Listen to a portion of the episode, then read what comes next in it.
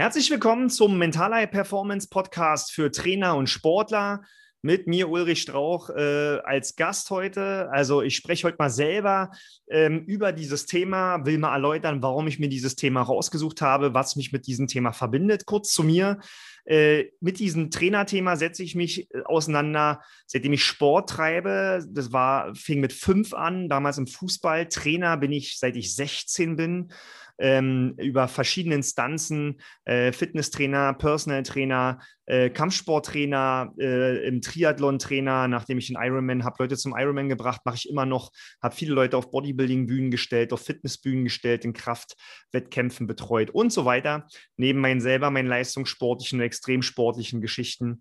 Und ähm, ja, ich habe dann Sportwissenschaften studiert in der Humboldt-Uni und habe mich im Prinzip zunehmend mit diesem Thema beschäftigt, weil es darum ging, ähm, was unterscheidet die Menschen dabei, dass manche Leute bereit sind, unheimlich viel für ihre Ziele im Sport zu tun und manche halt nicht. Ja, und ähm, grundsätzlich habe ich mich sehr oft mit Wissen auseinandergesetzt, lehre immer noch als Dozent, äh, habe an verschiedenen Unis gelehrt, an der Humboldt-Uni als letztes oder bilde jetzt immer noch als Dozent Trainer, Ernährungsberater, Personal Trainer, medizinische Fitnesstrainer, aber auch Life-Coaches aus und coache auch viel in diesem Business und habe festgestellt, die große Frage, die sich für mich immer stellt, ist, woran liegt es, dass manche Trainer und Trainerinnen in der Lage sind, Leute zum Sport zu führen und manche halt nicht? Ja, jetzt könnte ich sagen, okay, äh, das liegt immer an den Menschen. Ja, also sind die intrinsisch motiviert, haben die Bock, haben die nicht Bock? Die Problematik ist, dass ich zunehmend festgestellt habe, dass in den Ausbildungen, die so angeboten werden, natürlich das Fachwissen immer eine Riesenrolle spielt. Aber meine provozierende Aussage ist halt immer, was bringt mir das ganze Fachwissen, wenn die Leute ja nicht zu mir kommen? Also wenn die Leute ja nicht zu mir kommen, da kann ich ja so viel wissen, wie ich möchte und so schlau sein, wie ich will und so tolle Sachen auf Tasche haben, interessiert keine Sau, weil keiner ist da.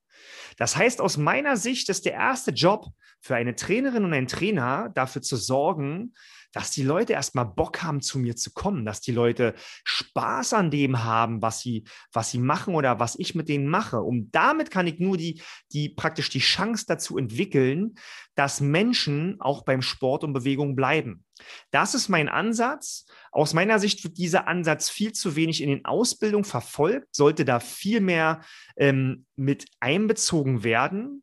Und mich hat es in meiner Forschung, also nach dem Sportwissenschaftsstudium, habe ich mich 2015 dazu entschlossen zu promovieren, also in der Sportpsychologie zu promovieren und mich mit der Frage auseinanderzusetzen, welche Verhaltenskompetenzen müssen denn Trainerinnen und Trainer haben, damit Leute zu ihnen kommen und sich bei ihm im Training wohlfühlen. Also positive affektive Reaktionen haben, positive Emotionen haben, Spaß haben, Freude haben. Was muss der Trainer oder die Trainerin abliefern?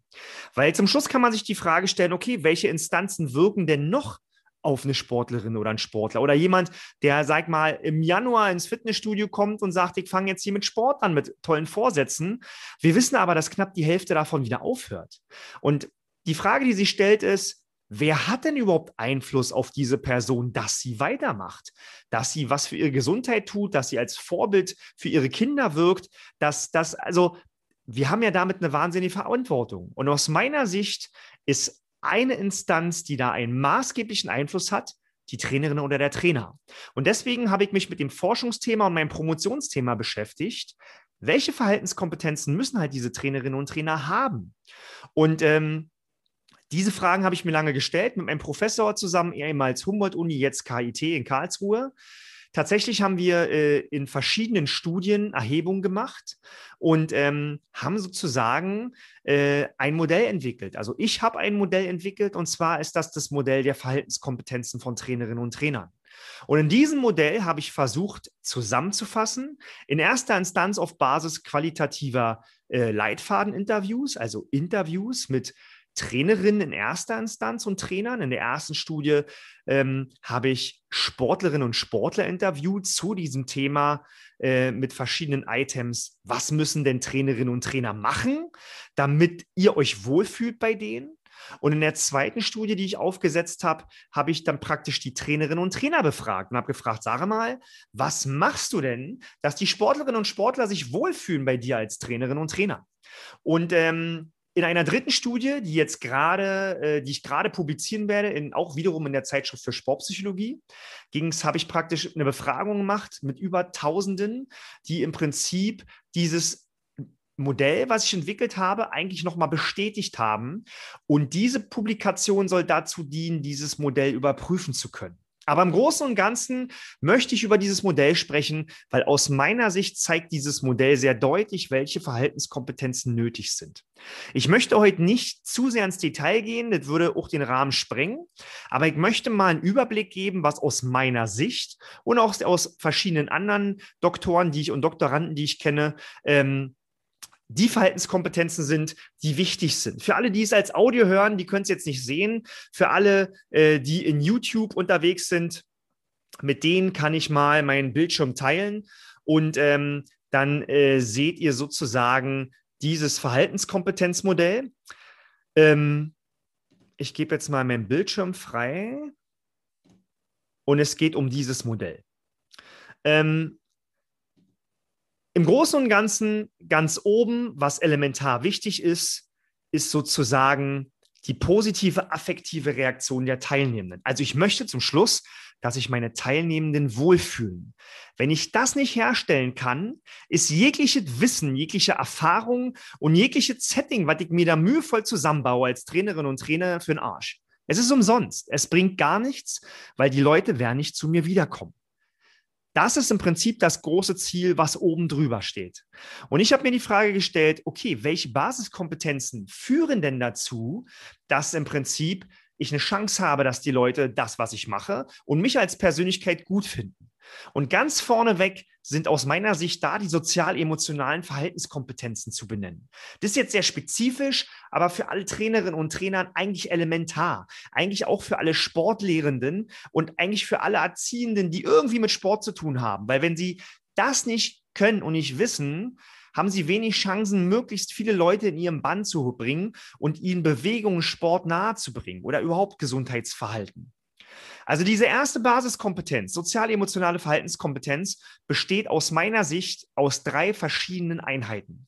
Die erste Einheit ist das Selbstmanagement. Das ist jetzt nicht in der Hinsichtlich zu sehen dessen, was das Selbstmanagement so im klassisch organisatorischen Sinne bedeutet, sondern Selbstmanagement heißt, dass ich mich mit meiner eigenen Persönlichkeit auseinandergesetzt habe, dass ich ein Typ bin, dass ich mich kenne, dass ich weiß, wer ich bin und was meine Ziele sind, dass ich meine Werte kenne und authentisch und wertekonform lebe, dass ich mich positioniert habe, ja, und dementsprechend auch weiß, mich selbst zu reflektieren. Wann überpese ich? Wann muss ich mich zurücknehmen? Wann muss ich selber ein bisschen mehr Gas geben? Wann darf ich motivieren?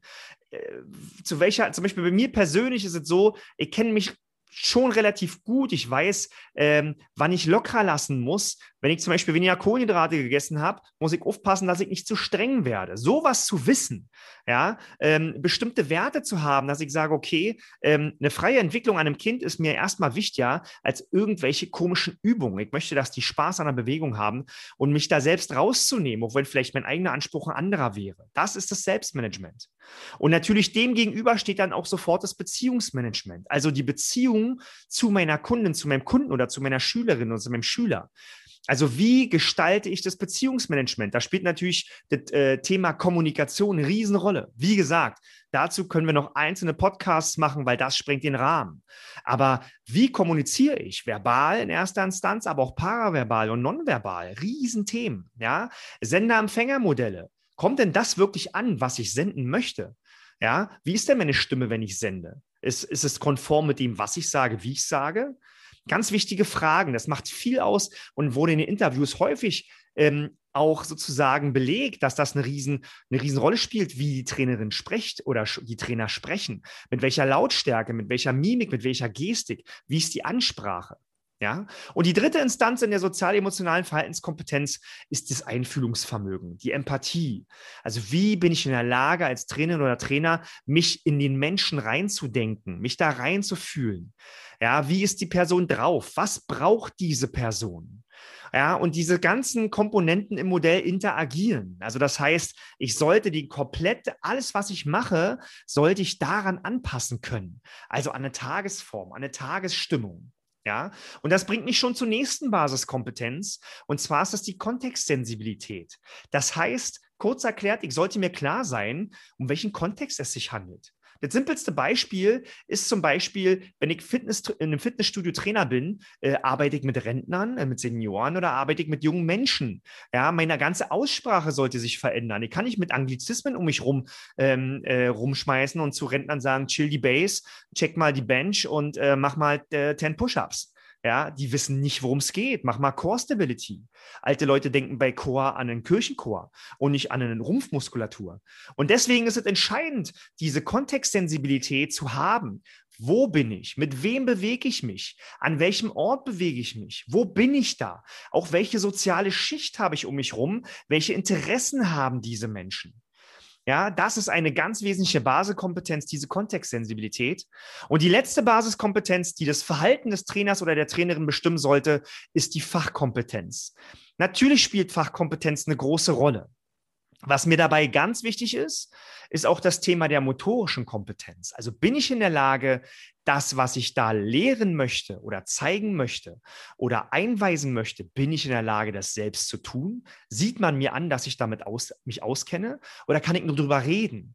Viele spüren, ob ich das schon gemacht habe oder nicht. Und natürlich spielt das Fachwissen eine Riesenrolle. Aber wie gesagt, aus meiner Sicht wenn die sozial-emotionale Verhaltenskompetenz und die Kontextsensibilität nicht gegeben ist, habe ich auch nicht, habe ich keine Chance, mein Fachwissen anzubringen. Ja, ganz wesentliche Sache. Und bei der motorischen Kompetenz spielt natürlich auch dieser Erfahrungswert eine große Rolle.